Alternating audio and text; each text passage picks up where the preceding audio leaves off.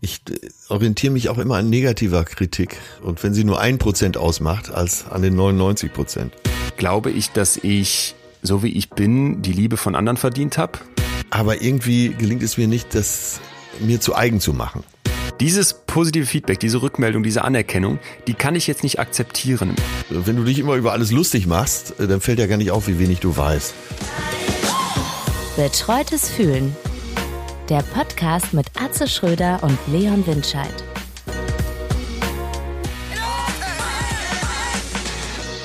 Ja, aber äh, du bist wohl auf, ne? Noch kein Husten, noch kein Niesen. Ich bin komplett fit. Ich halte mich ja, ich halte mich ja schon lange fern von äh, Schlachthöfen und deren Erzeugnissen und muss Ja. auch ganz klar sagen, ich habe so oft das Gefühl, dass wir dann so überrascht sind, wenn so bestimmte Dinge rauskommen, die eigentlich alle wissen. Ja. Also, dass es im Schlachthof irgendwie ekelhaft ist, dass die Umgangsweise dort mit den Menschen äh, verachtend ist. Der, der Umgang mit den Tieren, das ist ja auch hoffentlich auch allen bekannt. Und dass das Produkt, was da rauskommt, eigentlich auch an ganz vielen Stellen etwas ist, wo du einfach nur kopfschüttelnd vorstehen kannst. ja. Das ist sowas, wo ich denke, ach, da brauchen wir Corona für, um das rauszufinden. Also um Gottes Willen, äh, viel, viel äh, Beileid an die Leute, die da jetzt betroffen sind.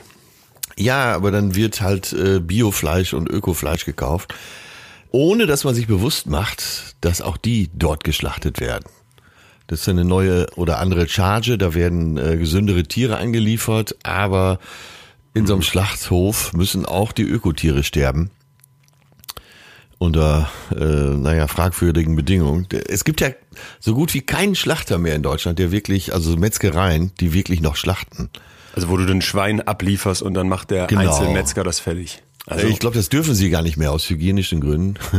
Ist auch schon wieder ein Witz in sich, ne, wenn man das jetzt so hört. Wahnsinn, ja. Es hilft nur eins, kein Fleisch essen.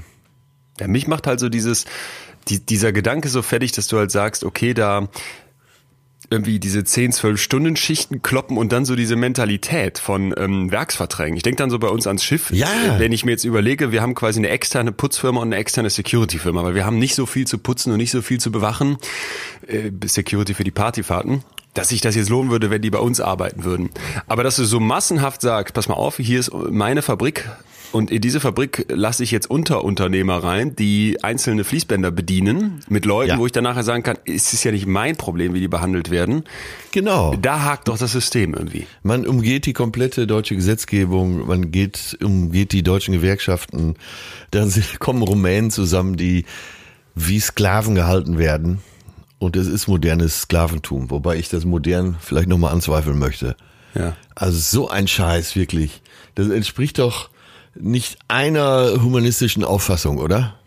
Dieser, dieser, dieser gesamte Akt Schlachthof, da wirst du, glaube ich, irgendwann drauf blicken, so in weiß ich nicht wie vielen Jahrzehnten, hoffentlich bald, und rückblickend fragen, ey Leute, was habt ihr da veranstaltet? Ja. Vom, vom, von A bis Z, ne? So ein Umgang mit den Menschen dort, Umgang mit den Tieren dort, Produkt, was. Ich meine, wie kannst du jetzt, äh, gestern im Netto stand vor mir eine Frau an der Kasse, die hatte so eine, so eine Abwandlung der Bärchenwurst auf dem Band liegen.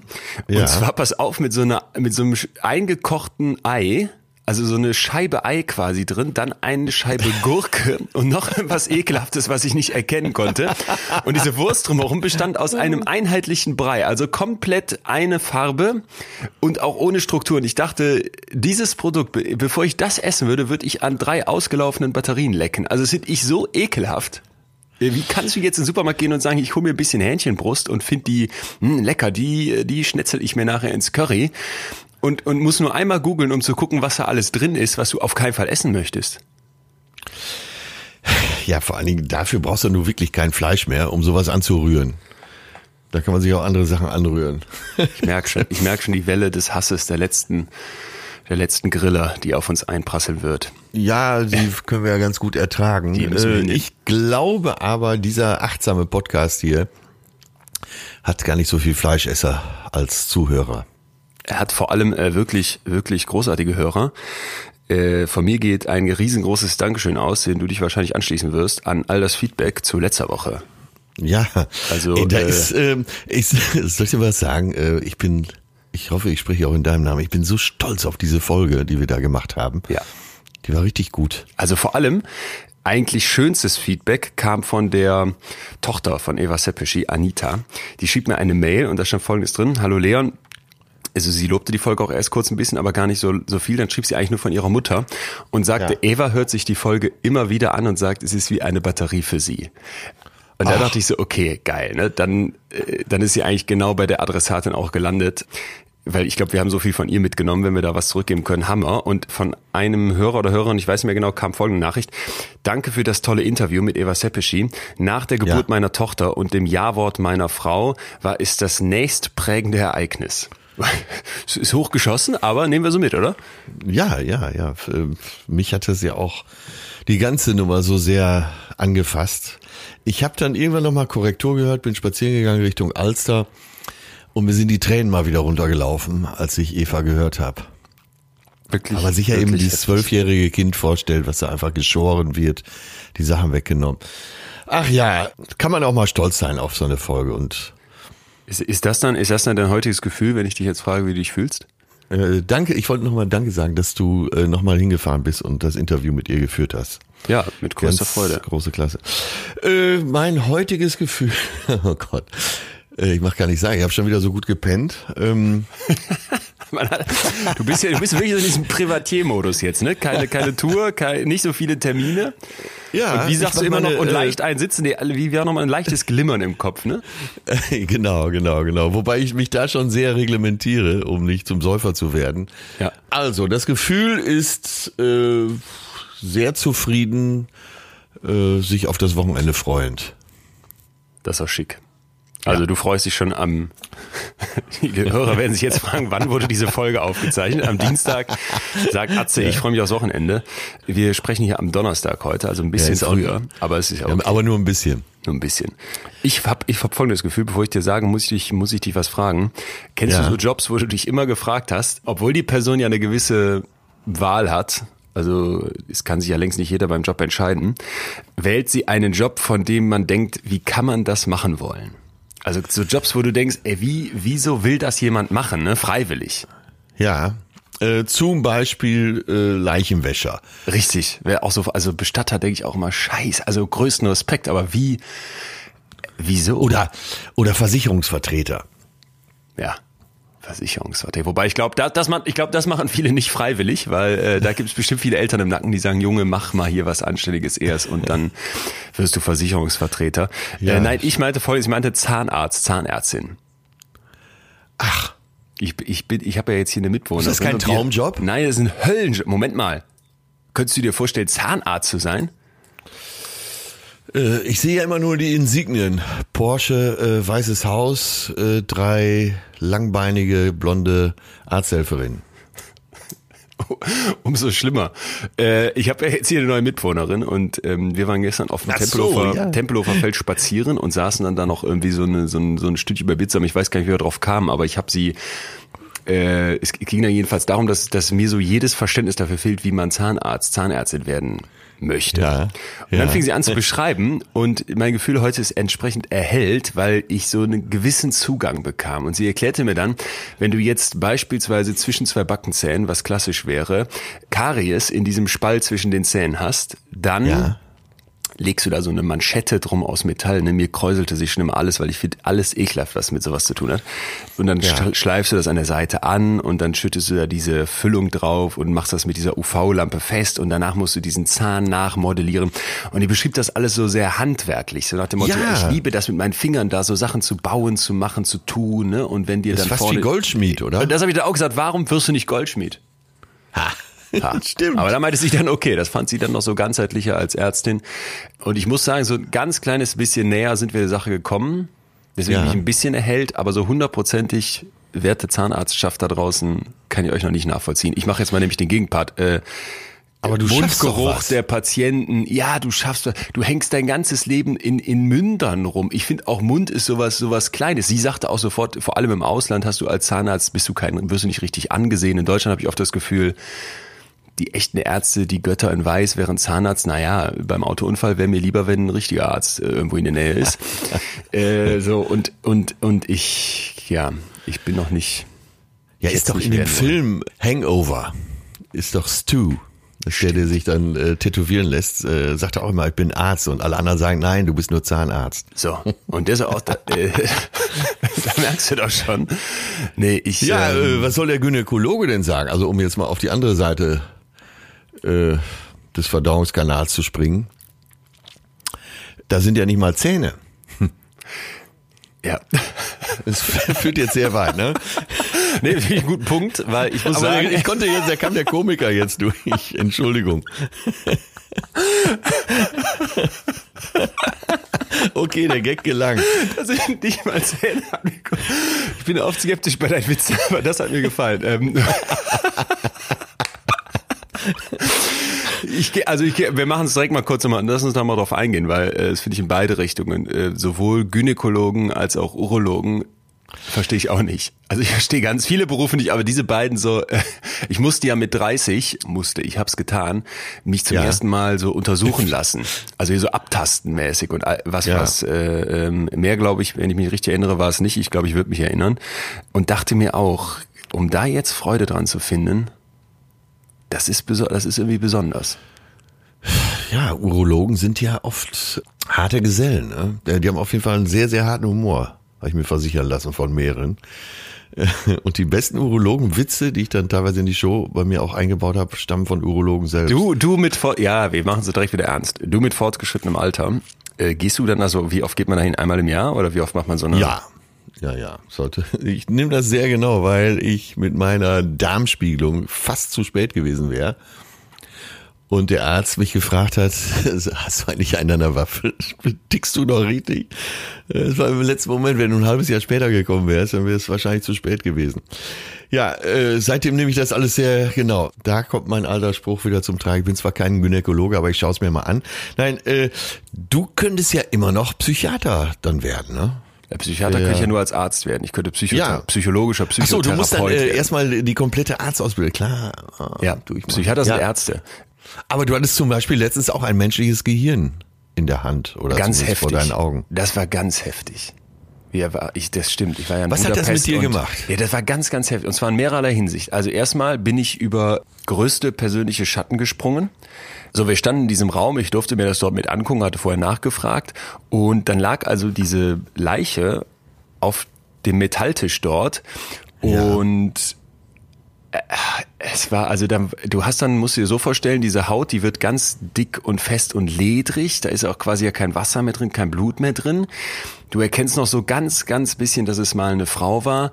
Und dann wird diese Haut immer wieder zugemacht, weil dieser ganze Körper irgendwie so quasi konserviert werden muss, damit da nächste Woche weiter dran geschnippelt und gemacht werden kann. Und dann sind da so, so Paketschnüre drum, die diese Haut zusammenhalten. Und es ist ein besonderer Geruch. Es ist jetzt nicht so einer, der, der sofort dir den Ekel hochtreibt, aber es ist schon, es ist schon auch heftig. Ja, also hattest du denn so wie bei Schweigen der Lämmer so ein bisschen Vic Medi-Night äh, oder Vic unter, den, nein, nein, nee, unter der nee, Nase? Nee, nee, knallhart. Und auch so, dass du so dachtest, okay, krass, wir haben auch keinen, wir hatten, es gab jetzt keinen speziellen Mundschutz oder sowas. Man lief da einfach rum. Und das sah von hinten dieses Rückenfleisch, was die dann da rausgeholt haben, um diese Nervenbahnen freizulegen, sah wirklich, es klingt jetzt blöd, aber es sah aus wie Pulled Pork. So, ne, dieses faserige und oh, auch da nochmal so dieser Gott. Gedanke, äh, wie ganz, ganz heftig. Und dann ging es los. Es musste jetzt der Kopf aufgeschnitten werden, um das Hirn rauszuholen. Dafür hat der Ungar stets zur Hand so ein Baumarktgerät, weißt du, so einen, ich weiß nicht, wie das heißt, so ein ultraschnell vibrierendes Messer vorne, womit du so an eine, an eine Türzage gehen könntest, um unten so einen halben Zentimeter wegzunehmen auf der Wie so Horizontal. ein Dönermesser? Äh, ja, genau, nur horizontal vibrierend. Ja, und das wurde ja. dann angesetzt und dann quasi die Schädeldecke aufgeschnitten. Und es flog überall dieser Knochenstaub dann im Raum rum. Weil wir ja keinen speziellen Mundschutz in dem Moment hatten, wurde man gebeten, sein T-Shirt quasi vor die Nase zu hängen. Und dann wurde das Hirn freigelegt. Und das hatte ich dann, ja, ich habe ich hab auch gedacht, ich werde ohnmächtig. Ich habe es irgendwie, keine Ahnung, das ging.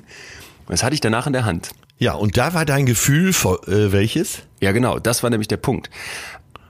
Als ich dann diese Hirn, es wurde dann noch halbiert, ich hatte quasi diese eine Hirnhälfte in der Hand und dann konntest du mal sehen, erstmal wie riesig das ist, wie feste sich das anfühlt, wie wenig glibberig, überhaupt nicht. Das war ein sehr, sehr respektvoller Moment für mich, weil ich auch so dachte, Das ist ja das, was uns ausmacht. Äh, Ja. Ne? Diesem Ding jetzt hier entspringen die Ängste, Gedanken, Träume, die Liebe dieser Frau, die hier liegt.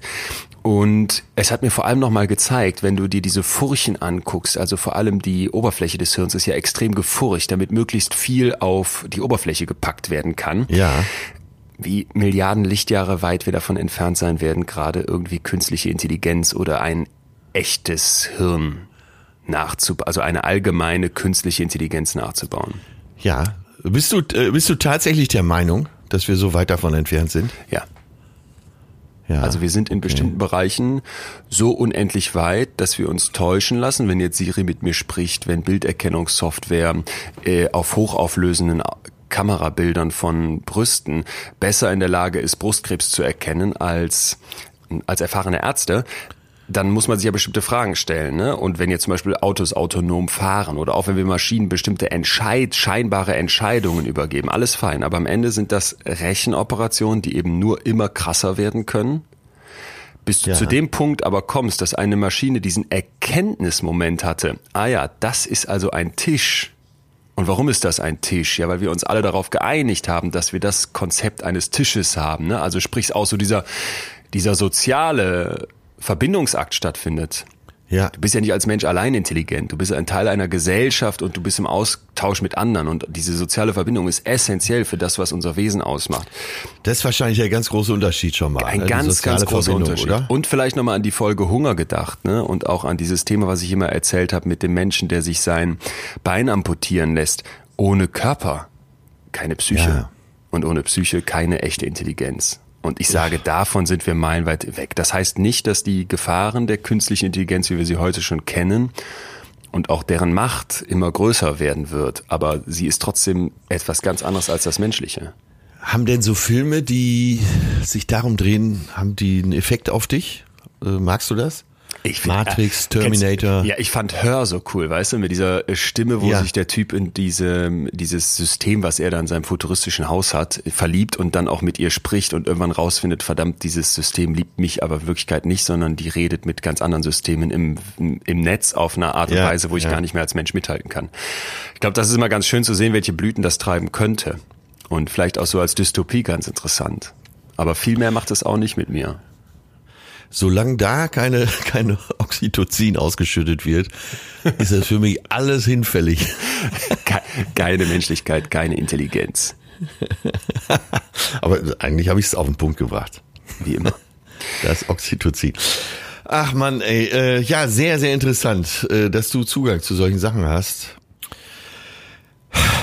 Neue Welt, altes Hirn. Oder wie hieß dein Buch? Altes Hirn, neue Welt heißt mein Programm und Hey Hirn heißt das Buch. So ist es. Hey ja, Hirn. stimmt. Dass du, Aber es dass du dieses darum, Hirn ne? mal in der Hand halten kannst. Ja, darum geht's im Prinzip, klar. Ja. Wir haben sehr, sehr viele Vorschläge übrigens bekommen, denn wir hatten ja letzte Folge drum gebeten. Eifersucht kam mehrfach, das muss also unbedingt auf die Liste, aber dazu Ja. auch noch Ehrgeiz, Bauchgefühl im Sinne von Intuition, dann Ja. Stimmungsschwankungen, Zweifel, Komfortzonen, Angst vorm Scheitern, also eine sehr, sehr breite Palette. Ja, man denkt immer, wir haben schon so viel behandelt, aber äh, es geht, das geht noch Jahre so weiter, glaube ich. Total. Ja. Geil. Heute haben wir uns jedenfalls für ein Thema entschieden, wo ich sehr, sehr, sehr gespannt bin auf deine Geschichte, weil mir eine Hörerin schrieb, ey Leon, hast du dir das Interview mit Atze im Hotel Matze angehört? Da hat er so sehr davon berichtet und dass er selber so sehr darunter leidet. Und neben dir gibt's auch eine ganze Reihe von Promis, die das scheinbar haben. Und zwar wollen wir über das Hochstapler-Selbstkonzept sprechen. Es wird oft auch Hoch- Hochstapler-Syndrom genannt. Das ist nicht ganz richtig, weil wir nicht wirklich von einer Krankheit sprechen, sondern eher von einem Persönlichkeitsteil. Und die Frage ist ja so ein bisschen, warum fällt es mir schwer, Lob anzunehmen? Wieso bin ich Ja. mit meinen Erfolgen nie zufrieden? Warum plagen mich Selbstzweifel? Ich bin nicht gut genug für das, was ich hier vorhabe. Und das finde ich hochinteressant, dass du da so scheinbar in die Kerbe schlägst und sagst, habe ich auch. Ja, das äh, geht natürlich vielen in der Showbranche so, weil man sich da vielleicht äh, am schnellsten ertappt fühlt. Aber das geht eben auch, und deswegen passen wir ja so gut zusammen, äh, vielen Wissenschaftlern so. Gerade in dem Bereich, wo es, wo die Evidenz vielleicht noch nicht total erbracht ist, sondern man ist auf dem Weg dahin, äh, kann man ja an sich zweifeln. Aber ich hoffe, wir sind jetzt nicht schon mittendrin. Kann man vielleicht noch mal eine Definition vornehmen, weil Impostor-Phänomen wird ja auch gesagt, äh, Schaumschläger-Syndrom, wie auch immer. Es ist kein Krankheitsbild, oder? Genau, also es ist jetzt keine psychische Krankheit, kann dieses Hochstapler-Selbstkonzept zu Leiden führen, die so unangenehm sind, dass es auf jeden Fall angebracht wäre, sich Hilfe zu holen. Also du bleibst bei Selbstkonzept eben um das auch abzugrenzen zu einer psychischen Erkrankung. Ja, ich bin da immer sehr vorsichtig, aber ich habe nichts dagegen, wenn jetzt jemand Hochstapler-Syndrom sagt. Wer danach googeln möchte, sollte sogar diesen Begriff verwenden, weil da findet man eigentlich das meiste. Und zur Definition, es geht darum, dass ich, obwohl ich einen hohen akademischen Grad habe oder beruflich erfolgreich bin oder gerade eine Ausbildung mit Bestnote abgeschlossen habe, dass ich davon überzeugt bin, dass ich allen anderen nur etwas vormache und in Wirklichkeit gar nicht so intelligent oder fähig oder ausgebildet bin, wie es den Anforderungen angemessen wäre. Ja, also das ich halte du ja hier auch schon mal das äh, ich hier schon mal beschrieben gegeben, äh, dass du gesagt hast, äh, ach man, ey, eigentlich kann ich ja gar nichts. Und alle drumherum reiben sich die Augen und sagen, wie bitte? Ich, also das ist nicht der Punkt. Mir geht's jetzt bei mir persönlich nicht darum zu sagen, ich kann nichts, aber ich kenne das, dass ich dann manchmal denke, wie viele Psychologinnen und Psychologen da draußen gibt es, die so viel mehr wissen als ich. Ich erzähle ja manchmal von dem, von dem Psychiater, von dem Chefarzt aus ja. der Klinik, mit dem ich mich treffe. Dann, wenn ich mich mit dem vergleiche, gut, der ist auch 30 Jahre älter, aber vom Grundsatz her merke ich sofort, boah, der hat ein Wissen, der weiß zu allem was, der kennt sofort nochmal die neun Kriterien für die Depression aus der Hüfte geschossen, der kennt tausend Fallbeispiele, der kennt alle Hormone, der weiß, wie die zusammenwirken, der kennt Studien, von denen habe ich noch nichts gehört. Und dann merke ich immer so, äh, müsste nicht der hier sitzen? Aber ist das nicht typisch für jemanden, der äh, an diesem Hochstapler Selbstkonzept leidet, äh, dass der sich Leute sucht, die auf jeden Fall in gewissen Bereichen viel mehr wissen als er, ja. um dann zu sagen, siehste, ich ja, kann nichts. Total, ganz ich genau. Ich weiß nichts. Ja, ich bin klein. Äh, total, darum Aber du geht's. Hast, du hast ja gerade selber schon relativiert. Erstmal äh, ist er Spezialist, zweitens ist er 30 Jahre älter als du und ja, man müsste ja mal einen vergleichbaren nehmen. Ja gut, einerseits muss ich einen vergleichbaren nehmen, andererseits, wenn ich sage, ich will hier als Psychologe äh, so eine Art wissenschaftsjournalistischen Job machen, dann finde ich, kann ich nicht sagen, ich vergleiche mich mit irgendwem, der vielleicht auch noch nicht so lange aus dem Studium raus ist, sondern da muss ich ja sagen, muss ich einem gewissen Standard gerecht werden. Und dafür muss ich ganz schön strampeln und machen und tun, damit mein Kopf sagt, das ist gerechtfertigt, was du da tust. Also so ein klassisches Phänomen auch beim Hochstapler Selbstkonzept ist, dass man im Prinzip Riesenangst davor hat zu scheitern und dass man als vermeintlicher Experte jedes kleine Stückchen Information wissen möchte, bevor man irgendwie was startet und lieber noch dreimal nachcheckt, weil man sich so unsicher ist. Ja. Äh, ja, hast du denn einen gewissen Hang zum Perfektionismus? Auch komplett kann ich auch schon, kann, gehört auch dazu, kann ich auch einen Haken hintersetzen. Also so dieses. Ja, äh, das, das fiel mir auf bei der letzten Folge. Da waren zwölf akustische äh, Störer drin. Und in der Mail haben ja äh, Sophia und du mich darauf hingewiesen, dass es so ist. Und dann habe ich mir das nochmal angehört. Ich sag mal, acht hätte man drin lassen können. Du hast ja aber, Perfektionist, der du bist, die Arbeit gemacht, die alle nochmal zu eliminieren. Ja. Da musste ich auch ein bisschen mit dem Kopf schütteln. Wirklich? Ja. Hätte ich jetzt gedacht, so bist du auch. Sophia, dürfen wir dazu sagen, ist unsere großartige Produzentin, der wir übrigens auch zu verdanken haben, dass die letzte Folge so wurde, wie sie wurde. Ja. Denn natürlich muss man am Ende gucken, dass die, dass die Tonqualität stimmt, dass das Intro stimmt, welche Sätze werden wie ausgewählt. Manchmal wird auch eine Stelle weggenommen, das muss dann ineinander geschnitten werden. Und das hat sie wirklich bombastisch gemacht. Murmel Productions, wer das mal checken möchte, dürfen wir hier shoutouten. Outshouten, was auch immer. Jedenfalls äh, ja, aber so bin ich. Also das könnte ich jetzt auch niemals lassen. Ich hab, da habe ich dann das Gefühl, da ist so viel reingeflossen, da habe ich so, das will ich dann richtig gut haben. Aber so, so kannst du mir nicht erzählen, dass du so auch nicht, du bist so auch so, wenn du einen Witz hast, wenn du was, wenn du, wenn du eine Show planst. Oder ja, nicht? Ja, ja, da geht's dann um mich, ne? Aber äh, so, wenn man von außen drauf guckt, denkt man ja, ach komm, Mann. Ich wollte dir erst noch dazu schreiben und da habe ich gedacht, naja, komm, dann lass sie doch. Weil ich weiß, Sophia ist auch so perfektionistisch. da wollte der alte Sack nicht, sich nicht einmischen und zu sagen, ey Leute, hier weitermachen. Hoch die Tassen. Hätten wir eh nicht akzeptiert, weil bei deiner Hörqualität hätte man wahrscheinlich gesagt, du hörst das als einziger nicht. Ja. Genau, er aber, hört aber, nichts mehr. aber sag doch mal von dir, wenn du jetzt sagst, kennst du auch und gerade im Showbusiness, Ich stelle ich stell mir das jetzt so vor. Atze, aufstrebende Karriere, ähm, der gefeierte Oberstar und dann hast du ja auch schon von so Veranstaltungen gesprochen, wo du dann hinkommst und dann steht da Pink neben dir und macht sich warm und die Scorpions spielen schon im Foyer und dann sollst Ja. du gleich auf die Bühne. Also fühl, wie fühlst du dich, du dich denn dann? Na, denn wenn ich sowas mache, ist es auch erprobt. Tatsächlich, da bin ich jetzt schon fast erwischt. Ich mache ja immer 30 kleine Jobs, bevor ich dann wieder in die Hallen gehe mit dem Programm. Und da feile ich unheimlich an den Gags, äh, versuche mir mein Timing zu erspielen, weil das kannst du ja auch nicht so am grünen Tisch planen. Äh, und diese 30 Jobs, da bin ich schon oft für verlacht worden von anderen Komikern, die gesagt haben, ach, ist doch scheißegal, dann machst du die ersten 10, wurstelst dich so durch. Aber das mache ich dann nicht. Ich will schon, äh, wenn ich eine Show mache, dass sie gut funktioniert. Und wenn ich dann zu so einer Gala fahre, wie du gerade beschrieben hast, wo tatsächlich Pink aufgetreten ist und die Scorpions und Fanta 4 und Seal und wie sie alle heißen, Katie Milua, übrigens alles an einem Abend. 17 Millionen hat der Abend gekostet.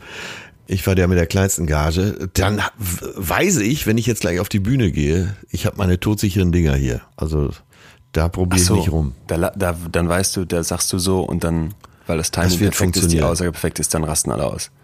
Ja, ja, das wird funktionieren, auf jeden Fall. Und äh, moderiert wurde die Veranstaltung von Thomas Gottschalk, der wiederum das alles aus der Hüfte macht, aber sich darauf verlassen kann. Dass er dann auch funktioniert. Dass er funktioniert und der kriegt das schon irgendwo irgendwie hin. Da musste Ver äh, Veronika Ferres musste 65 Vertreter auszeichnen mit einer Plakette und sie äh, diese Plakette umhängen, dann links und rechts auf die Wange küssen. Äh, das ging ja auch noch bei den Deutschen. Achtung, jetzt wird's ja, vielleicht ein bisschen voreingenommen, aber es stimmt einfach. Es, war das Bild, was ich bot. Äh, bei den deutschen, französischen, äh, englischen, spanischen Vertretern ging das alles noch und dann ging es so langsam in den Ostblock rüber. Und da waren die Anzüge nicht mehr ganz so teuer und äh, auch nicht mehr ganz so akkurat rasiert, würde ich mal sagen. Ne? Da standen noch Inseln und um die Warze herum war vielleicht ein bisschen mehr Haar. Und dann fragte Gottschalk irgendwann die Ferris, sag Sie mal, wie schmecken die denn so? Äh, Das fand ich einen schönen, das war ein typischer Gottschalk. Das hat, das kann der dann. Ja, äh, wir kommen vom Wege ab, aber trotzdem, äh, wenn es um Perfektionismus geht, ist vielleicht Gottschalk äh, ebenso der Gegenpol. Ja. Man weiß, dass er funktioniert, man weiß, er kann so einen Zirkus zusammenhalten und das ist ja das Wohltuende eben auch bei Gottschalk, dass er so locker bleibt in jeder Lebenslage. Aber so wärst du nicht. Also habe ich dich jetzt verstanden. Wenn du sagst, du gehst vorher Äh, 30 kleine Shows spielen, das ist ja Plackerei pur, bevor du dann Ja. in die Halle gehst, bist du doch maximaler Perfektionist. Äh, ja, ja, gebe ich ja gerne zu. Rudi Carell hat gesagt, um Ass aus dem Ärmel zu ziehen, muss man es vorher reingesteckt haben. Und das ist meine Berufsauffassung. Und hast, hast du denn nicht manchmal dann auch so diesen Gedanken gehabt, jetzt im Lauf deiner Karriere, dass du dann denkst, ey, warum bin, warum bin ich jetzt hier gerade oben? Ja, klar, Gehöre ich hier eigentlich hin? Ist das nicht irgendwie alles ein kosmischer Riesenfehler?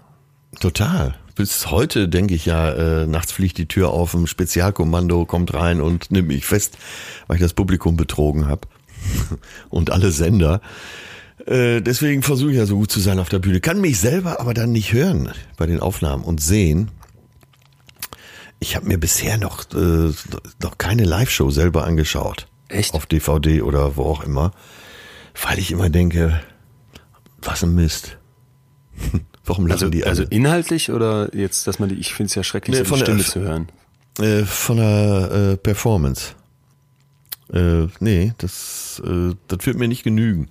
So, und oh Gott, und jetzt sind wir kommst mittendrin, und kommst du ja, jetzt sind wir mittendrin. Und jetzt kommen wir auch an, den, an des Pudels Kern. Kommst du dir dann denn nicht, wenn du dir das anguckst, so vor wie jemand, der zu Hause sitzt und sich, wenn du schon sagst, wie können die jetzt alle lachen und wieso, wieso kommen die da überhaupt hin, ne, um sich meinen Schmarrn anzuhören, den ich mir hier irgendwie zusammen äh, hacke, ist, ist, das ist, das ist doch das, das, das Kernding vom Hochstapler Selbstkonzept, oder nicht? Dann, dann Ja, denkst du doch, du absolut. musst auf die Bühne rausgehen und musst denen allen was vormachen.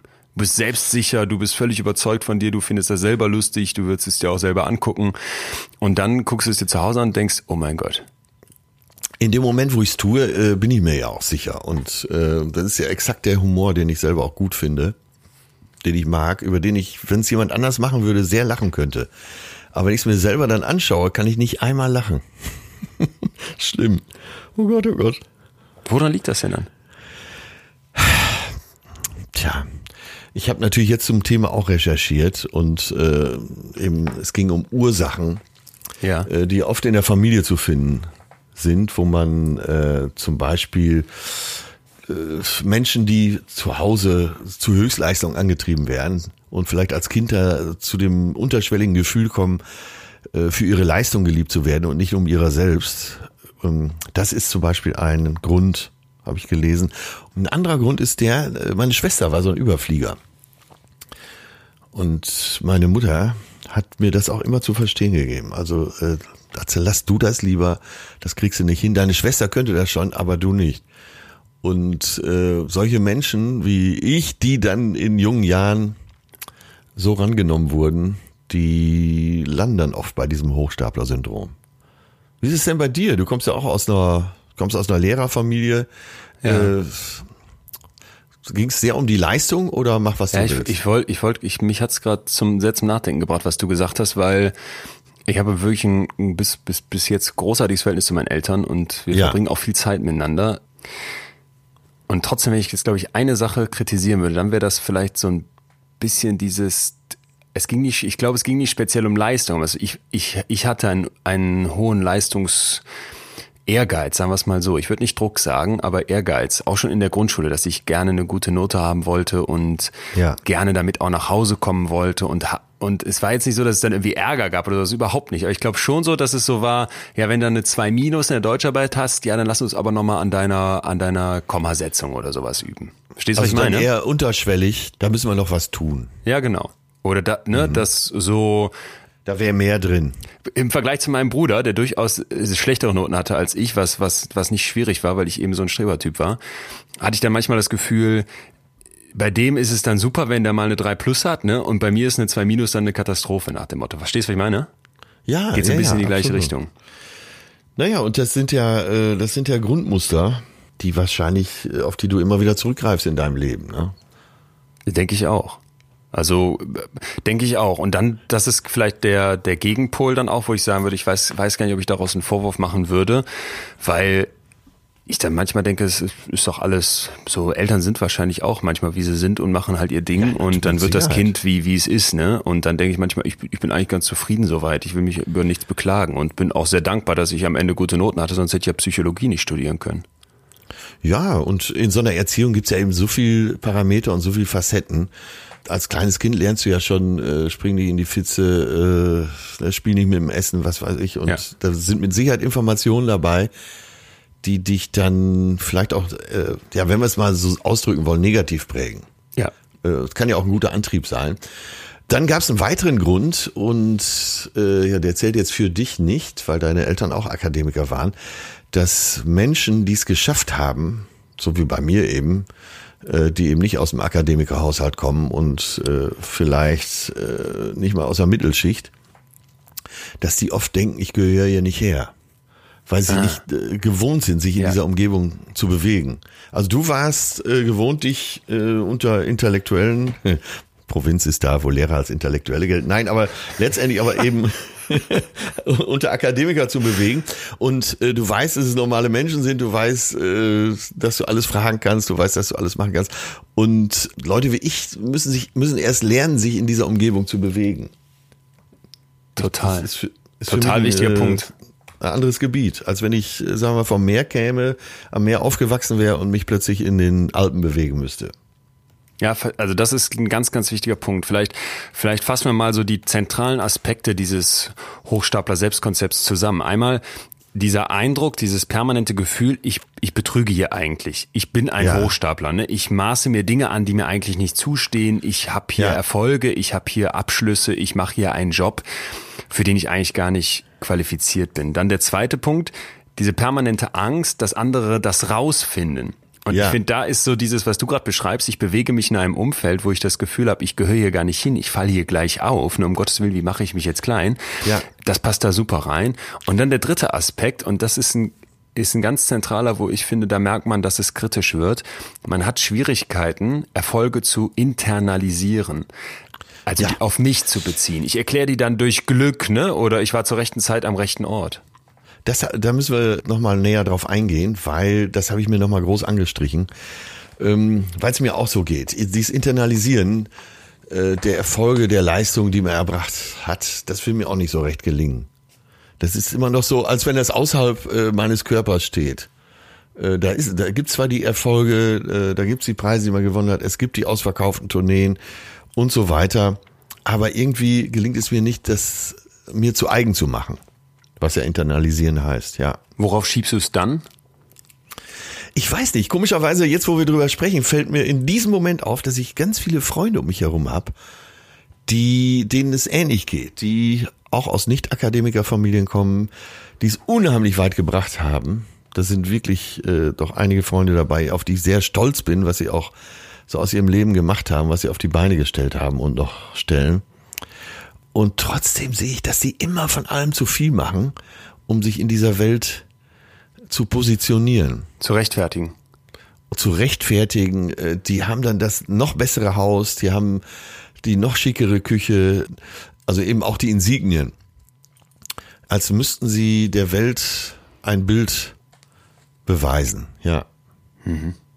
Was ziemlich krass ist, es gibt so eine Übersichtsstudie, wo mal geguckt wurde, wie viele Leute empfinden das eigentlich.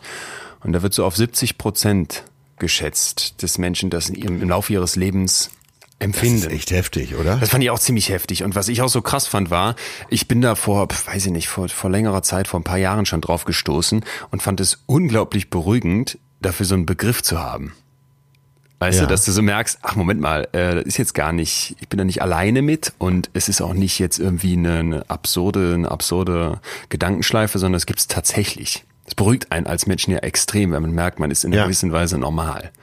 Ja. Was ich ganz spannend fand noch, war, dass dieser Begriff vom Hochstapler-Syndrom, Hochstapler-Selbstkonzept aus dem Jahr 1978 kommt. Und zwar von einer Psychologin, Pauline Clance, die vor allem Frauen untersucht hat, die so High Achievers waren, also die wirklich tolle Abschlüsse hatten, die von ihren Kollegen ja. als Beste identifiziert wurden ne?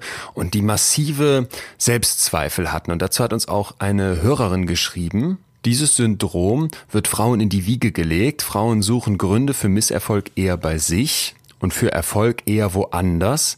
Männer dagegen suchen den Grund für Erfolg eher bei sich, für Misserfolg eher bei anderen. So hieß es in meiner Psychologievorlesung im Lehramtsstudium. Ja. Da ist dieses Internalisieren. Happy Birthday zu der Vorlesung. Was würdest du nämlich sagen? Gibt es Geschlechtsunterschiede?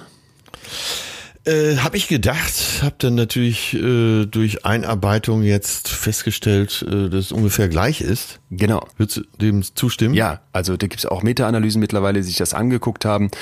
Und die zeigen ganz klar, es sind mal mehr die Männer, mal mehr die Frauen, aber im überwiegenden Teil gibt es eben keine Geschlechtsunterschiede. Und ich finde auch so, von der Intuition her hätte man gedacht, es ist eher was für was so ein Frauending nach dem Motto, aber es ist Quatsch. Ja, letztens in Kölner Treff saß die wunderbare Wissenschaftsmoderatorin äh, Maiti Gün ja. Kim. Äh, welche Sendung macht die noch? Äh, Quarks und Co. Quarks und Co. Äh, sie selber ist äh, Doktor der Chemie, glaube ich. Ja, die ist Hammer. Hat, ist eloquent bis zum Abwinken, hat ein unglaubliches Wissen äh, und, und, und. Und sie erzählte in dieser Sendung äh, eben auch von dem äh, Imposter-Syndrom. Ach. Und dass sie letztens äh, bei irgendeinem Symposium äh, mit Professorinnen äh, und sagen wir hochakademischen Frauen zusammensaß und eigentlich alle, sagte sie in der Runde. Wir waren mit sieben Frauen am Tisch, haben angetrunken, haben gekegelt, also es war lockere Atmosphäre. Und eine von den Frauen fing dann davon an, dass sie eben daran, darunter leidet und dass sie denkt, dass sie irgendwann erwischt wird. Und dann haben alle anderen am Tisch nach und nach zugegeben, dass sie das auch haben. Krass. Krass, oder? Ja, äh, äh, also das denke ich, da merkt man diese, diese Verbreitung des Ganzen. So, und jetzt finde ich, wird es ganz interessant, wenn wir dem mal einen Kontrast gegenüberstellen. Und zwar, wir reden ja jetzt von Menschen, die sich für Hochstapler halten, aber in Wirklichkeit keine sind. Diese Frauen, die du gerade ja. beschreibst, die haben ja, ja, ja, alles erreicht und die haben viel geschafft. Ja, auf dem Zettel, ja. So, und denken trotzdem, das steht ihnen nicht zu. Jetzt machen wir es mal andersrum. Es gibt ja echte Hochstapler. Das, also wenn man sich damit auseinandersetzt, da stellen, die stellen sich ja alles auf. Äh, Shimon Hayu zum Beispiel aus Israel, der sich als Diamantenhändler und auch so Waffen, Waffenlobbyist, ja. Waffenhändler ausgegeben hat und dann Frauen als Heiratsschwindler betrogen hat.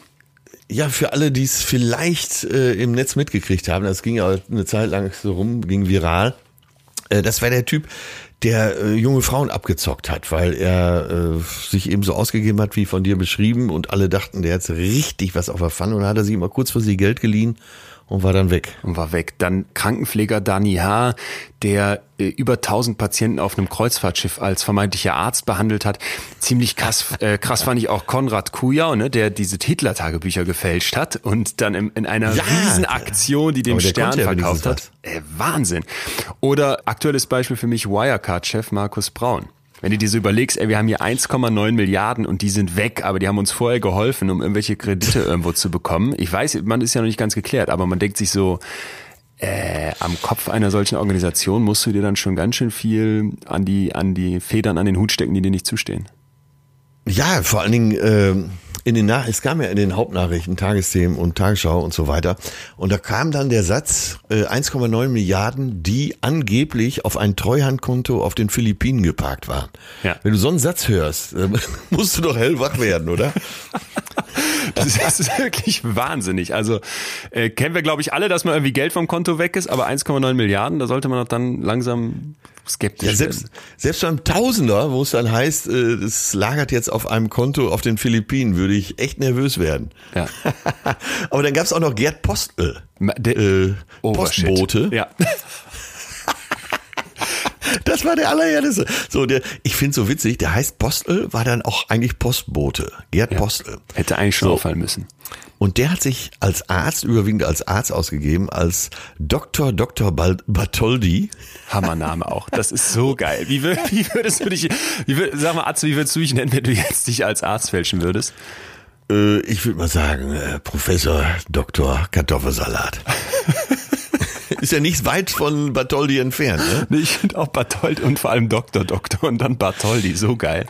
Aber das Geile ist, er hatte sich den Fachjargon so drauf geschafft, dass er teilweise Amtsarzt war. Er war äh, Arzt in einer Fachklinik und das äh, Sachsener äh, Sozialministerium wollte ihm eine Professur verleihen und da hat er aber abgelehnt. so schlau war er dann doch. Ich finde so heftig, ne? Wächst als Kind eines Kfz-Mechanikers, glaube ich, auf und die Mutter war wie Schneiderin, Näherin und äh, also quasi mit Ach und Krach irgendwie so die Schule geschafft und dann eine Ausbildung zum Postzusteller gemacht und ist dann einfach auf, irgendwann auf, die, auf den Trichter gekommen, sich als Dr. Dr. Bartholdi oder als Oberstaatsanwalt Dr. von Berg auszugeben. Das finde ich ziemlich heftig. Das ist der Oberstaatsanwalt. Ist das geil. Aber äh, Schulabschlüsse hin und her und äh, er war auf einem niedrigen Niveau unterwegs. Ähm, er muss ja gewisse psychologische Fähigkeiten gehabt So, haben. und, und genau da fängt es nämlich auch an, dass es für mich richtig heftig wird, dass der das macht. Ich finde, da kann man noch so eine gewisse Rationalität hinterblicken. Jürgen Margraf, ich bin ein Riesenfan von dem Psychologieprofessor an der Ruhr-Universität Bochum, der hat mal im SWR 2 Wissen Podcast zu dem Thema erklärt, dass es zwei Möglichkeiten oder zwei Gründe gibt, warum Menschen zu echten Hochstaplern werden. Und zwar einmal diese narzisstische Haltung, ne, dass man so sehr unkritisch Ja, sich selbst ja. gegenüber ist und dass man auch also sie dieses brauchen äh, auch immer Anerkennung. Anerkennung, Beifall und ich bin der Tollste und Beste. Und der Narzisst muss auch, glaube ich, immer nachlegen. Da liegt's, glaube ich, auch begründet. Die kommen dann einmal damit durch, der findet, der findet das toll Genau. und dann legt er die Latte immer höher. Und die Annahme dahinter ist natürlich, dass du in Wirklichkeit aber ein, ein sehr, sehr unsicherer Mensch bist, ne? Und dass, dass, dass dir das im Grunde nicht reicht und du deswegen, genau wie du gerade sagst, immer mehr brauchst. Der zweite Grund ist, dass dieses Hochstapeln regelrecht süchtig machen kann. Ich glaube, das kann man sich schon irgendwie vorstellen, so dass du quasi eine Endorphinausschüttung hast, wenn du merkst, dass das klappt, dass du damit durchkommst, ne? Und dass sich das unglaublich gut anfühlt. So, und was ich jetzt Ja, heftig kann man sich finde, ja vorstellen, ne? Du Ja. bist in einer Umgebung, Ja, ja, wo alle was auf dem Zettel haben und du fängst an, äh, vielleicht mit einer kleinen Lüge und sagst, äh, ja, ich habe ja das, ich habe da und da auch äh, 100.000 Gewinn gemacht, was weiß ich. So und, äh, und fährst nach Hause und hast so ein bisschen die Anerkennung von allen und denkst dir vielleicht, aha, mhm, naja, das war ganz schön, da legst du beim nächsten Mal noch einen drauf, legst den Doktor zu und so. Und ich finde das deswegen so interessant, das mal gegenüberzustellen. Echte Hochstapler versus Menschen, die sich für Hochstapler halten, aber keine sind. Weil ich glaube, man hier in beiden Extremen sehr, sehr viel über unsere Gesellschaft irgendwie mitbekommt, oder? Äh, ja, ich glaube, darum geht's, oder? Genau, darum geht's. Und ich, ich finde, hier kommen wir gerade auch einen ganz wichtigen, an einen ganz wichtigen Punkt vielleicht zum Zwischenfazit. Damit das nämlich funktioniert, brauchst du ja eine Gesellschaft, in der unglaublich viel von diesem Leistungskonzept abhängt.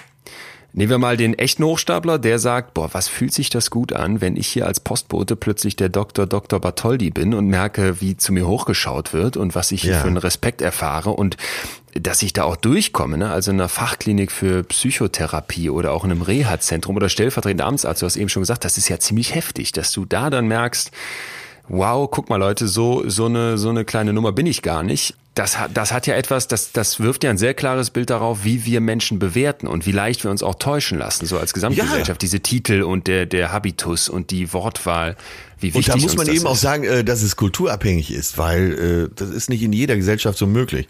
Aber selbst in Asien sieht man das schon anders, äh, weil in Asien eben nicht so der Titel zählt und Mhm. äh, und der dein Stand, sondern eher äh, deine sozialen Fähigkeiten Mhm. und äh, die Fähigkeit zur Harmonie und so weiter. Und das würde ich dann jetzt gerne mal aufs anders, aufs das andersrum münzen, nämlich zu sagen, ey, Leute mit Hochstapler Selbstkonzept, die sie also für Hochstapler halten und eben keine sind, unter was für einem Druck stehen die? Ne, du merkst, ah, ich funktioniere, ich habe diesen akademischen Erfolg, ich habe den beruflichen Erfolg, welchen Erfolg auch immer. Und ich kann das trotzdem nicht anerkennen, ich kann das trotzdem nicht internalisieren, in mich aufnehmen, weil ich noch mehr möchte, weil ich noch sicherer gehen will, weil ich lieber noch einen Abschluss mache, ne? weil ich lieber noch dreimal perfektionistisch die Schleife Ja, drehe, ja. bevor ich sage, das ist jetzt gut so. Also Ja. ich finde wirklich, wenn man das beides mal gegenüberhält, wird sehr, sehr schön dieser heftige Druck klar, der da herrschen muss, den wir uns selber machen. Ja, und es wird eben auch die Verbindung vom einen zum anderen klar. Ja. Die einen behaupten es, um ihr Selbstwert aufzupuschen. Und die anderen äh, haben es und äh, der Selbstwert gibt es vielleicht noch nicht her und versuchen äh, tatsächlich auch noch mehr zu erreichen. Genau. Es gibt einen wissenschaftlichen Test, da kann man Ja. gucken, ob man selber das Hochstapler Selbstkonzept hat oder eher in welchem Ausmaße man darunter leidet, würde ich mal fast sagen wollen. Und das sind acht Fragen von 20. Wir stellen den kompletten Test auf Englisch mal in die Podcast-Description, dann kann man das nochmal in Ruhe machen. Aber ihr könnt ja jetzt auch alle, liebe Hörerinnen und Hörer da draußen, entweder im Kopf oder Stift und Papier nehmen und mitmachen. Es sind acht Fragen, die ich jetzt ausgewählt habe und du musst immer sagen von eins bis fünf. Eins heißt trifft gar nicht oder trifft nie auf mich zu und fünf eigentlich immer und sehr stark, ne? Ja. Und ich zähle so ein bisschen mit. Achtung, erste Ich Frage. kann übrigens wirklich nix. Das aber nur mal so zwischendurch. ja, das kannst du jetzt sagen. Ich kann so tun, als wäre ich kompetenter, als ich wirklich bin. Ja. Das, ja, jetzt brauche ich eine Zahl. Ach so, Entschuldigung, ich, hab, ich war unkonzentriert, Haben Sie den Doktor. Test verstanden? Äh, vier. Drei. Vier. Vier, vier, okay. Wenn Menschen mich für etwas loben, das ich erreicht habe, dann habe ich Angst, dass ich den Erwartungen dieser Person in der Zukunft nicht mehr entsprechen kann. Drei. Drei nur, okay. Da, da hätte ich jetzt zum Beispiel schon persönlich höher gesagt. Ja, ich bin älter, da äh, hat man nicht mehr so viel Angst, andere zu enttäuschen. Ja, stimmt, vielleicht. Ich denke manchmal, ich habe meine aktuelle Position nur erreicht, meinen aktuellen Erfolg nur bekommen, weil ich zur richtigen Zeit am richtigen Ort war und die richtigen Leute kannte. Fünf. Ja, hab ich auch gedacht, ey. Das habe ich auch sofort gedacht. Jedes Mal denke ich so, ey, wenn da damals nicht die, der Töne von der Agentur zu mir gekommen wäre und gesagt hätte, ey, hätt's nicht Bock, dann würde ich alles nicht machen. So. Nächste Frage. Ich tendiere dazu, mich eher an Momente zu erinnern, in denen ich nicht mein Bestes gegeben habe, als Ja. an solche Momente, in denen ich mein Bestes gegeben habe. Uh, vier. Vier, ne? Es ist so diese, es ist so, so ein Ungleichgewicht, an was man sich erinnert. Wenn man dann wie gescheitert Ja. ist, dann finde ich, ist das mega prominent. Ja, ich, äh, ja, ich äh, orientiere mich auch immer an negativer Kritik. Äh, Viel mehr, Wenn ne? sie nur ein Prozent ausmacht, als an den 99 Prozent. Das, das merke ich auch. Wir, wir kriegen ja wirklich viel Feedback hierfür, finde ich, und freue mich auch riesig über die ganze positive Bewertung. Merkt dann aber, wenn irgendwie mal wieder einer sagt, nee, ein Stern, weil XY, Ja. wie, wie sehr viel mehr das an mir nagt, als die 30 anderen fünf. Sterne. Und das ist so ein Schwachsinn. Aber Ja. das wirst du nicht los. Ich vergleiche meine Fähigkeit oft mit den Menschen um mich herum und denke, dass die viel intelligenter sind als ich. Oh, vier. Du merkst schon, in welche Richtung das geht. Ja, manchmal, glaub, manchmal glaube ich, dass der Erfolg in meinem Leben oder in meinem Job nur aus einem Fehler entspringt. Drei, sagen wir mal. Drei? Okay, da will ich. Ja, weil es ich kann ja, wenn, wenn, ja, dieses Wort nur, nur aus einem Fehler entspringt. ja. Ja, da muss man sagen drei, weil ich wollte es ja schon und habe ja auch was dafür getan, aber Ja. äh, ja, Es ist schwierig für mich, Komplimente zu akzeptieren oder Lob über meine Intelligenz oder meine Erfolge. Ja, das ist eine vier. Eine vier. ne? Ich, ich glaube, ich hätte sogar fünf gesagt. Ich finde das so schrecklich irgendwie, wenn Aber dann du, ey, gerade du. Nee, ja, gerade ist aber auch so. Warum nicht, wenn Ey, du Du solltest mich mal bei anderen von dir äh, reden hören. grauenhaft Da wirst du Ja. wahrscheinlich dunkelrot. siehst du. Manchmal habe ich Angst, dass andere herausfinden, wie viel Wissen und wie viel Fähigkeit mir in Wirklichkeit fehlt. Äh, drei. Drei nur? Okay, hätte ich auch. Ja. Ich glaube, ich hätte auch wieder eine fünf genommen. Ja, äh, aber du bist Doktor der Psychologie. Ja. Bei mir äh, fällt das nicht so sehr ins Gewicht. Ach so, meinst du das? Wenn jetzt bei dir, wenn jetzt bei dir Cindy aus Marzahn rausfinden würde, dass, äh, dass du doch nicht so viel kannst und weißt, wie du vorgibst, dann wäre es nicht so schlimm, oder wie? Ich weiß ja auch, wie wenig die anderen können. Ähm, Mit, äh, also sag mal alle- kurz. äh, alles in, in meinem Job, ne? Ja, ja, ja. Sag mal bitte kurz, dich jetzt verglichen mit, also wenn du mit welchen anderen Comedians aus Deutschland vergleichst du dich, wo du sagst, boah, zu denen gucke ich echt krass hoch und denke, die, vor denen hätte ich jetzt wirklich Angst, als Hochstapler aufzufallen. Oder gibt's da keinen? Ich meine, du bist ja an, der, an der Weltspitze. Es gibt ein paar, äh, Dieter Hillebrand äh, ist natürlich schon tot, Gerhard Polt äh, war immer ein großes Vorbild für mich, werde ich nie erreichen. Äh, seine Intellektualität, sein Timing, sein Alles, seine Ausstrahlung. Aber er kennt mich auch gar nicht. Der interessiert sich eh auch für nichts anderes. so habe ich zumindest den Eindruck. Aber wenn du so landläufig von den Komikern sprichst, die man so kennt, diese populären Popularkomiker, die auch Volksmusik machen wie ich, tja, das sind schon alles ganz schöne Pfeifen. äh, wirklich, wir sind ja, Ja, alles danke, Fuscher. dass du es mal so klar sagst, Ein, Stand-up, ein Stand-up-Komiker ist ein Fuscher. Äh, dafür wird er ja auch geliebt, dass er auf der Bühne aus jeder Situation was machen kann, selbst aus dem Zuruf, aber dass er sich äh, erstmal dem wilden Tier, laut äh, Bispeder, der das in die Möglichkeit einer Insel in dem Roman beschrieben hat, weil äh, Stand-up-Comedy ist in Frankreich auch sehr groß und er beschreibt, dass das Publikum äh, den Komiker dafür liebt, dass er seinen Kopf in den Maul des Löwen hält. Also, dass er sich dem Publikum zum Fraß vorwirft. Das findet das Publikum schon mal gut, wenn du da sehr selbstbewusst stehst. Naja, und wenn ich dann äh, sehe, um jetzt wieder zurückzukommen, ähm, ich bin so lange im Geschäft, dass ich auch sehe, wie die anderen arbeiten und äh, auf welche Knöpfe die drücken, dann äh, geht's mir schon fast wieder gut. Sagen wir es mal so schön. ganz Ist, ist auch schön, wenn man Defensiv. sich so klar vergleichen kann. Ja, äh, mir geht's auch nicht darum, äh, mich in Komikerkreisen so äh, zu vergleichen, sondern so. äh, insgesamt als Mensch und äh, ich werde natürlich, komischerweise werde ich in sehr viele Quizshows eingeladen. Und zwar bin ich sicher, dass sie mich am Anfang alle nur eingeladen haben, weil sie irgendeinen so Trottel brauchten, äh, bei dem man sagen konnte, äh, naja, bitte, ne? Dieser Atze Schröder. Nachdem ich aber dreimal, wer weiß denn sowas, XXL, das ist eine riesen Samstagabendshow in der großen Fassung und da saßen alle möglichen Leute, denen sehr viel Wissen zugeschrieben wird. Nachdem ich das dreimal gewonnen hatte, jeweils mit 50.000, bin ich jetzt, glaube ich, bei der ARD oder ZDF so ein bisschen anders gelistet. Und trotzdem weiß ich natürlich, dass die anderen viel mehr können und ich nur Glück gehabt habe. Bevor ich jetzt gleich deinen Test auflöse, möchte ich da unbedingt nochmal kurz drauf eingehen, weil du sagst jetzt, du vergleichst dich nicht speziell mit äh, Comedi oder möchtest eigentlich dich nicht mit Comedians vergleichen, sondern mit anderen Leuten drumherum. Ich, Ja. wenn, wie, so wie ich dich hier kenn, kennenlerne in unseren Sitzungen und auch sonst drumherum, habe ich den Eindruck, dieses unterschätzt werden, dieses, das ist der Bühnenatze und der ist ja irgendwie, jetzt hätte ich fast gesagt plump, aber der ist ja irgendwie so, ne, ganz anders auch an vielen Stellen, als du jetzt so im Zwischenmenschlichen auch hier bist. Der strahlt ja, jetzt nicht eine Belesenheit aus, der zitiert nicht irgendwelche Philosophen, der hat nicht irgendwelche Ayurveda-Kuren gemacht und sich links und rechts und sonst wo noch informiert und gebildet. Nagt das dann an dir, wenn du merkst, dass man dir das so gar nicht zutraut auf den ersten Blick? Nee, überhaupt nicht. Nee? Ich denke sogar manchmal drüber nach, vielleicht war das mein Konzept, äh, sag mal, relativ eindimensional auf der Bühne daher zu kommen am Anfang, um dann, damit die Leute drumherum sagen, naja, eigentlich ist er doch schlauer. Ach so, so ein Kontrast mit deiner Bühnenfigur. Ja, so ein, so ein Konzept eben auch. So ein, wenn du dich immer über alles lustig machst, äh, dann fällt ja gar nicht auf, wie wenig du weißt. Auch wenn du ein bisschen was weißt. Ich nehme es aber schon, korrigiere mich, ich nehme es trotzdem manchmal so wahr.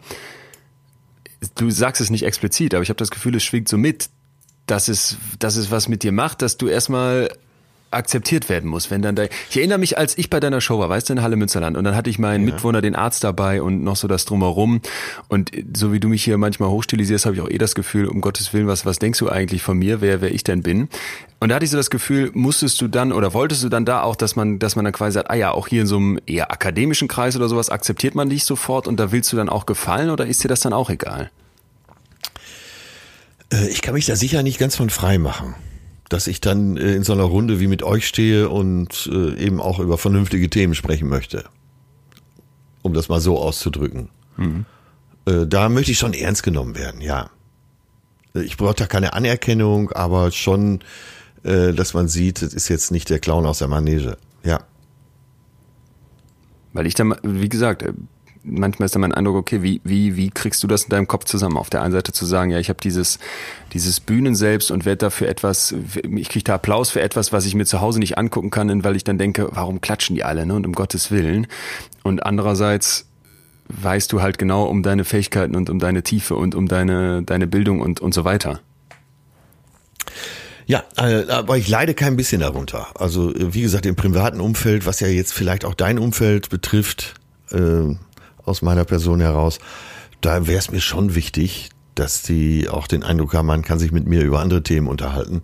Mhm. Aber was die Presse und Fernsehen so bundesweit bringt, äh, da können sie mich für den kompletten Idioten erklären. Und ich habe da kein Problem. Sehr gut. Dann darf Umso besser. Umso besser. 30 Punkte in unserem kleinen Test attestieren und damit bist du doch in den vier Kategorien, die es gibt, nämlich von kaum bis moderat bis stark bis extrem stark, bist du in der Kategorie stark. Und zwar mittendrin. Ja. Wo würdest du dich selber einordnen? Im Extrem sogar. Ich hätte noch öfter fünf gesagt als du. Ja, äh, und ich sag, ich sag, bitte nicht falsch verstehen, ich sage das überhaupt nicht irgendwie kokettierend, sondern wirklich in dem, in dem, in der vollen Überzeugung.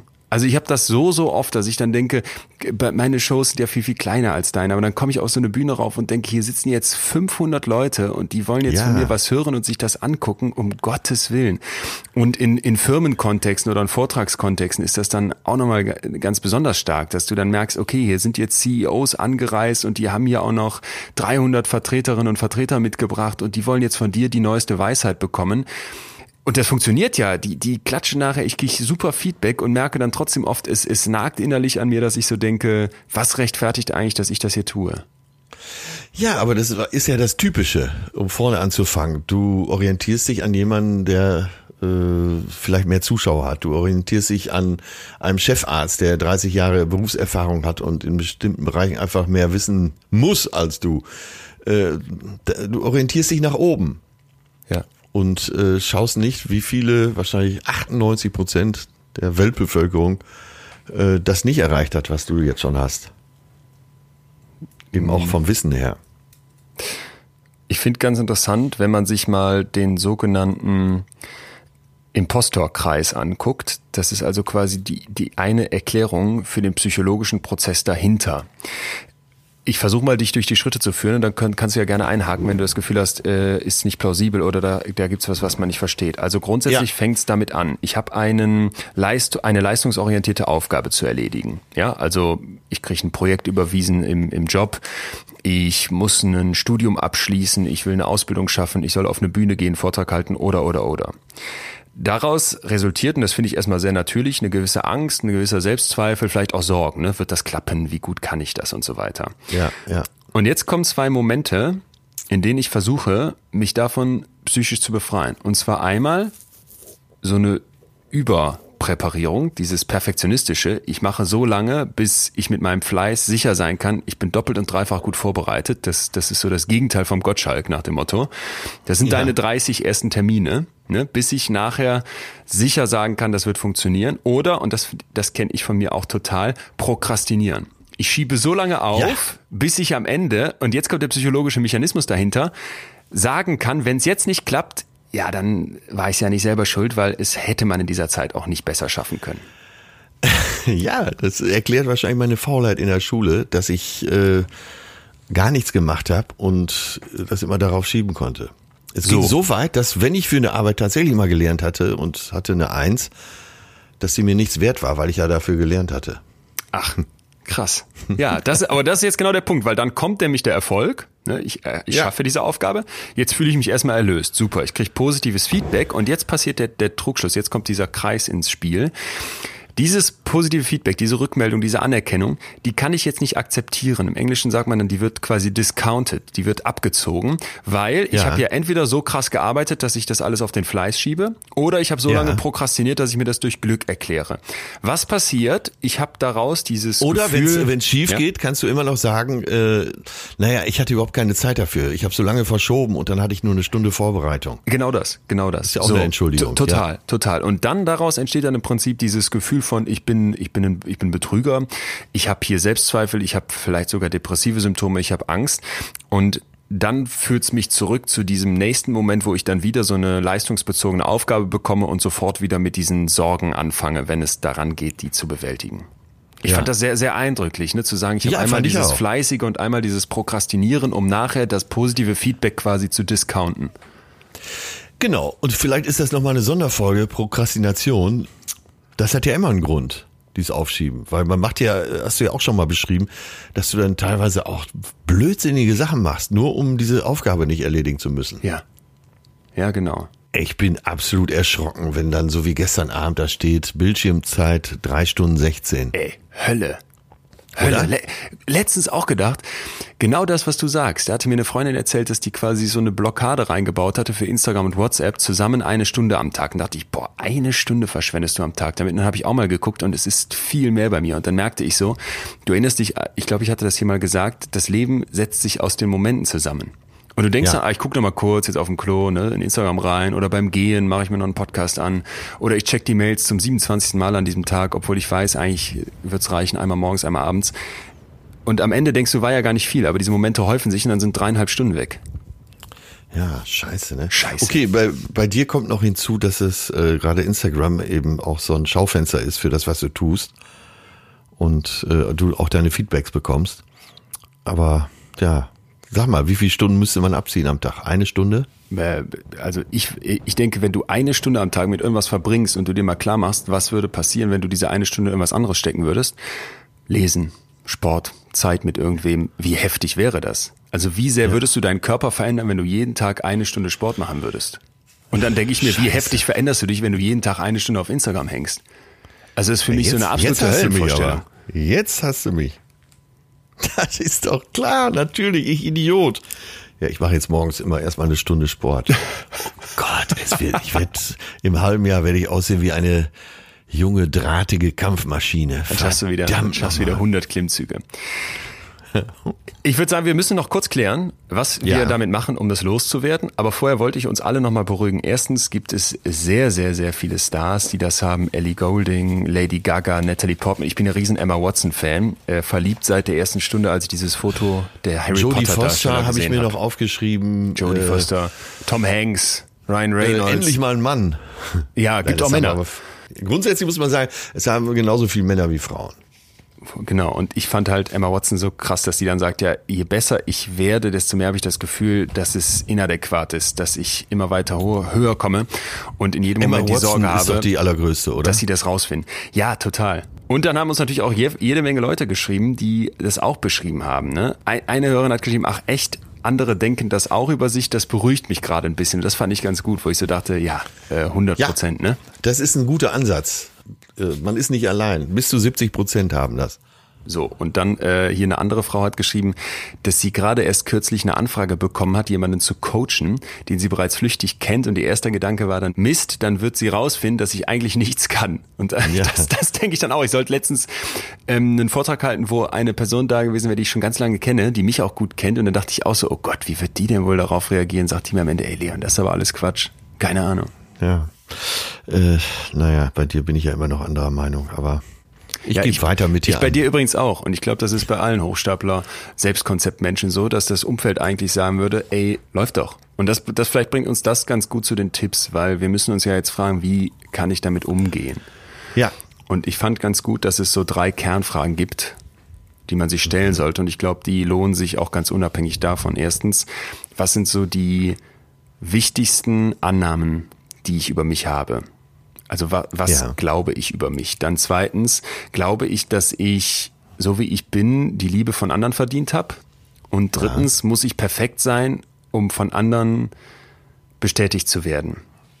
So, und ich finde, wenn man das alleine mal sacken lässt und dann ja eigentlich bei allen drei Punkten sagen kann, naja gut, was habe ich für Grundannahmen über mich? Sind die unbedingt leistungsbezogen? Ich hoffe nicht. Dann zweitens, glaube ich, dass ich es wert bin, von anderen gemocht zu werden, geliebt zu werden? Ja, unbedingt. Und muss ich perfekt sein, um von anderen bestätigt zu werden? Ja, hoffentlich nicht. Was sind das sonst für andere? Ich finde, das nimmt mal erstmal so den Grunddruck weg. Ja, und äh, die Sachen, die du vorher gesagt hast, da hilft es wahrscheinlich, sage ich jetzt mal so als Laie, sich das aufzuschreiben um sich das äh, vor Augen zu führen. Hilft ja eh immer, sich die Sachen aufzuschreiben. Aber da ist, glaube ich, wichtig, dass man seine eigenen Fähigkeiten auch wirklich mal ergründet. Total. Also das finde ich auch extrem wichtig, dass man sich quasi auf diesen Aspekt mal einstellt, was habe ich denn eigentlich wirklich an Erfolgen schon verbucht? Und wenn man sich das so rein mit Aufsagen oder immer wieder vor Augen führen nicht klar macht, ja, mach's schwarz auf weiß. Dann tippst du irgendwie rein. Ja, ich habe es mal für dich aufgeschrieben. Also falls du mal das nächste Mal zweifelst, ruf mich an. Ne? Ja. Jemand, der äh, Wörter wie Präventionsparadox, Determinismus und Oxytocin äh, wegspricht, als wäre es ein Reifenwechsel, äh, der kann nicht wirklich äh, leistungsarm sein. Unbedingt, klar. Es gibt einen wissenschaftlichen Guide mit verschiedenen Punkten, die sehr praktisch beschrieben sind, wie man aus diesem Imposter-Selbstkonzept rauskommt. Den packen wir für euch in die Podcast-Description. Ein paar davon sollten wir aber jetzt schon mal diskutieren. Punkt eins, um da rauszukommen, bricht das Schweigen.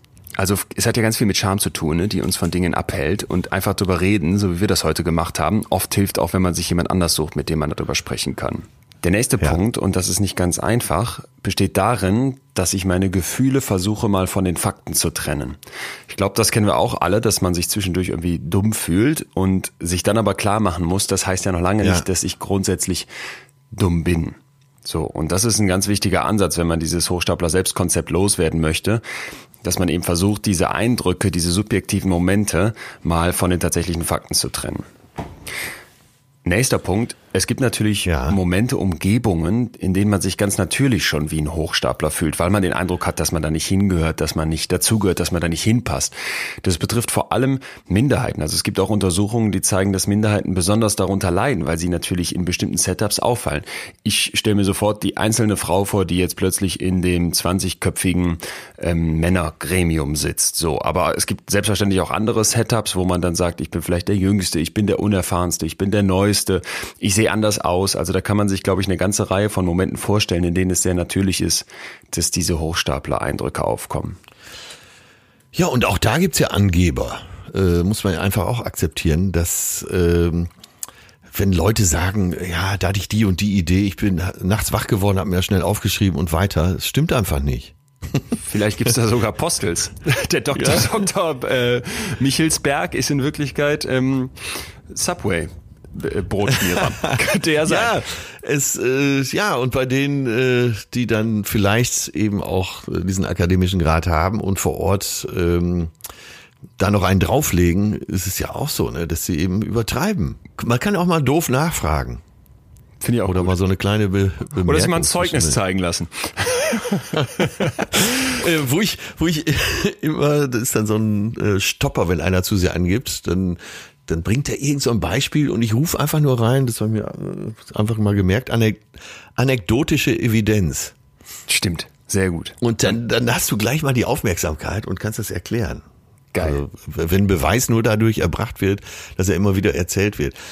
Äh, Ein weiterer Punkt, ja. ganz, ganz wichtig, bitte das Positive akzentuieren, betonen. Also dieser Perfektionismus, der kann natürlich einen, erstmal ein Drive sein, der mich vorwärts bringt, das Beste erreichen zu wollen.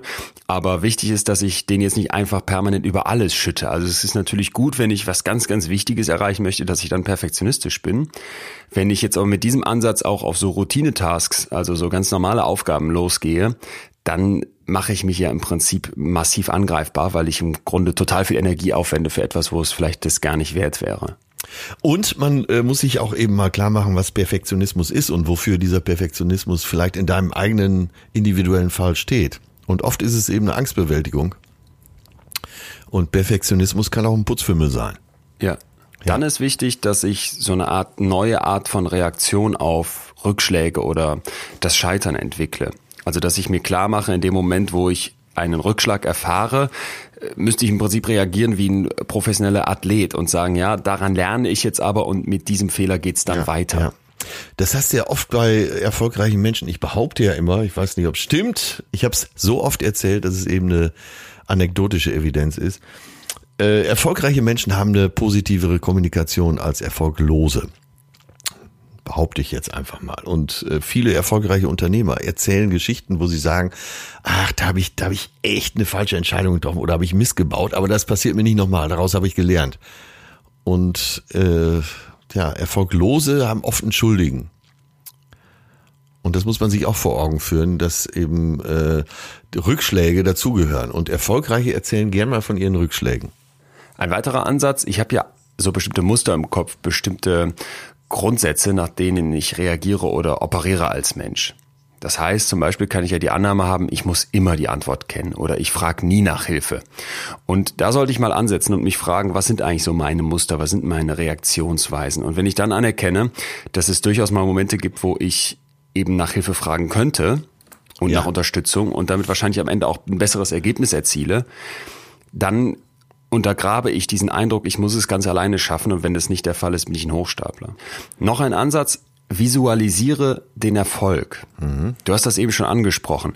Dabei geht es darum, dass ich im Prinzip schwarz auf weiß mir vor Augen führe, was habe ich denn erreicht, was sind denn die Dinge, die ich gut kann, die ich geschafft habe. Und dann muss mir eigentlich klar werden, das geht wieder so ein bisschen in die Richtung mit trenne die Gefühle von den Fakten, dann muss mir eigentlich klar werden, dass dieser Eindruck, ein Hochstapler zu sein, eigentlich nicht Das gerechtfertigt hast du ist. auch schon oft geschildert. Äh, ja, halt inne und erfreu dich mal an deinen Erfolgen.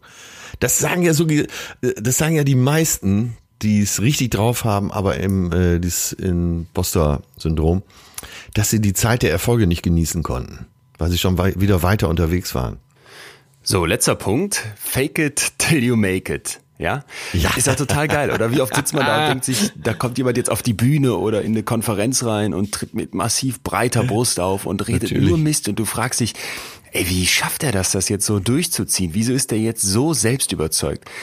Fake it, bis du Ja. ganz oben bist. Ne? Also vielleicht ist das so ein bisschen wie beim Dr. Dr. Bartholdi. Irgendwann fragt dann auch keiner mehr. Also ein sehr hohes Selbstvertrauen, ein sehr hohes Selbstbewusstsein wird schlichtweg mit Erfolg assoziiert, mit Menschen, die auch zu Recht erfolgreich sind. Deswegen, wenn ich so ein, zum gewissen Maße mir das einfach zuschreibe und genau weiß im Kopf, ach ja, vielleicht ist das hier gar nicht gerade hundertprozentig valide, was ich tue, weil ich im Prinzip fake, dann muss das gar nichts Schlechtes sein. Ohne ein geringes, ohne das geringste Anzeichen einer durchaus angebrachten Selbstkritik zog er sein Ding durch. Ja.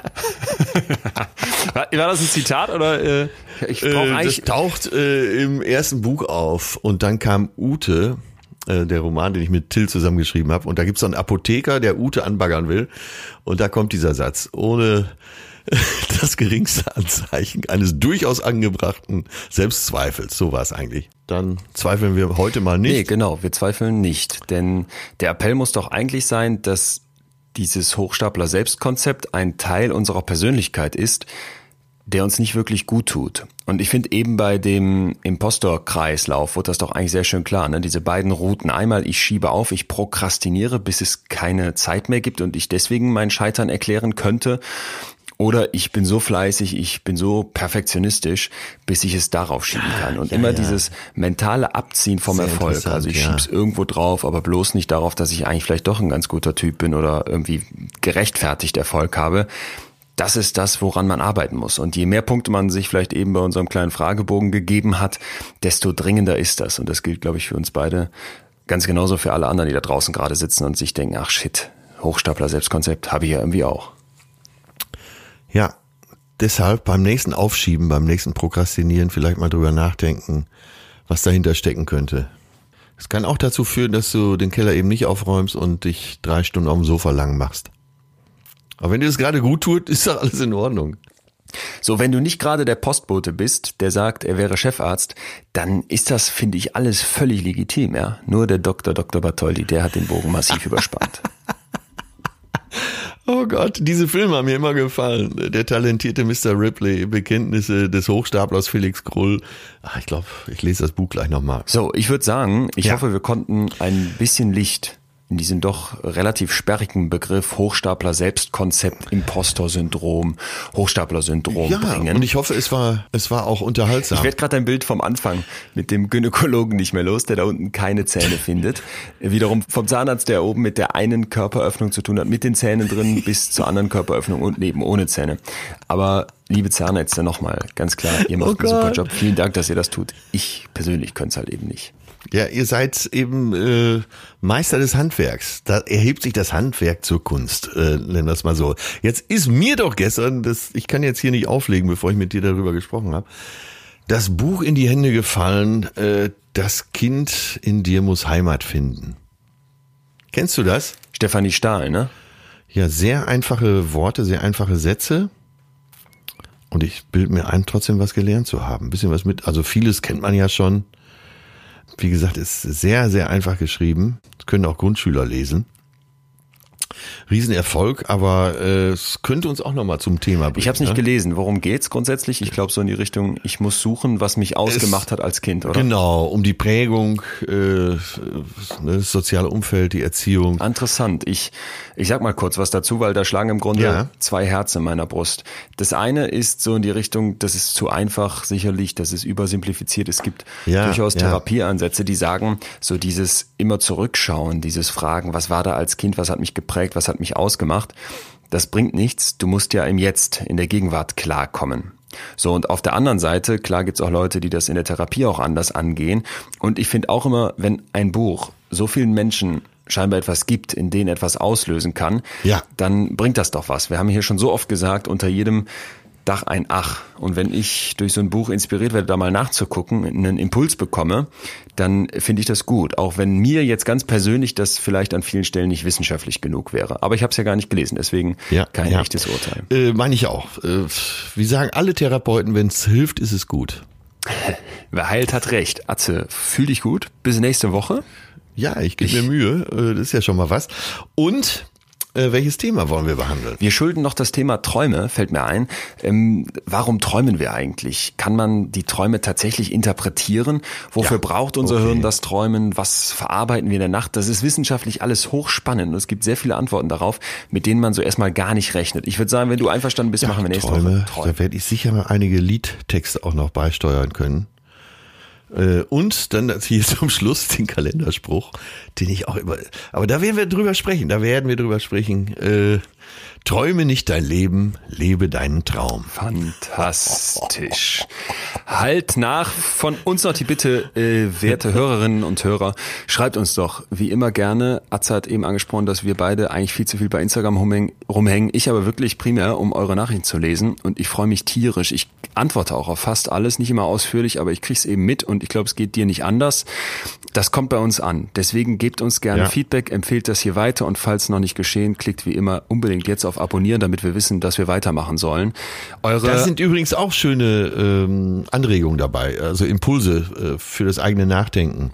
Komplett. Ja. Also wir lesen ja hier längst nicht alle Fälle vor, das wird sonst den Rahmen sprengen, aber für mich ist auch so oft, dass in diesen persönlichen Geschichten was drinsteckt, wo ich denke, wow, so noch gar nicht gesehen. Deswegen bitte gerne weiter mehr davon. Eure Themenvorschläge sind auf die Liste gekommen, die auch immer länger wird und wir wählen daraus aus, lassen uns inspirieren, danken deswegen sehr für diese beiden Richtungen der Kommunikation, die hier stattfinden und wünschen auch, glaube ich, euch allen da draußen frohes Fühlen. Frohes Fühlen, frohes Träumen. Wovon sollen wir träumen, so wie wir sind, so wie wir Oh sind? nein, oh nein, ich glaube Ach so, bist du noch da? Ich, Ich äh, noch da. dachte, Mach's ich, gut. Äh, sing jetzt so Bis ich lege jetzt auf. Hau ab. Ciao, ciao. Woran sollen wir glauben, so wie wir sind? Das war Betreutes Fühlen. Der Podcast mit Atze Schröder und Leon Winscheid. Jetzt abonnieren auf Spotify, Deezer, iTunes und überall, wo es Podcasts gibt.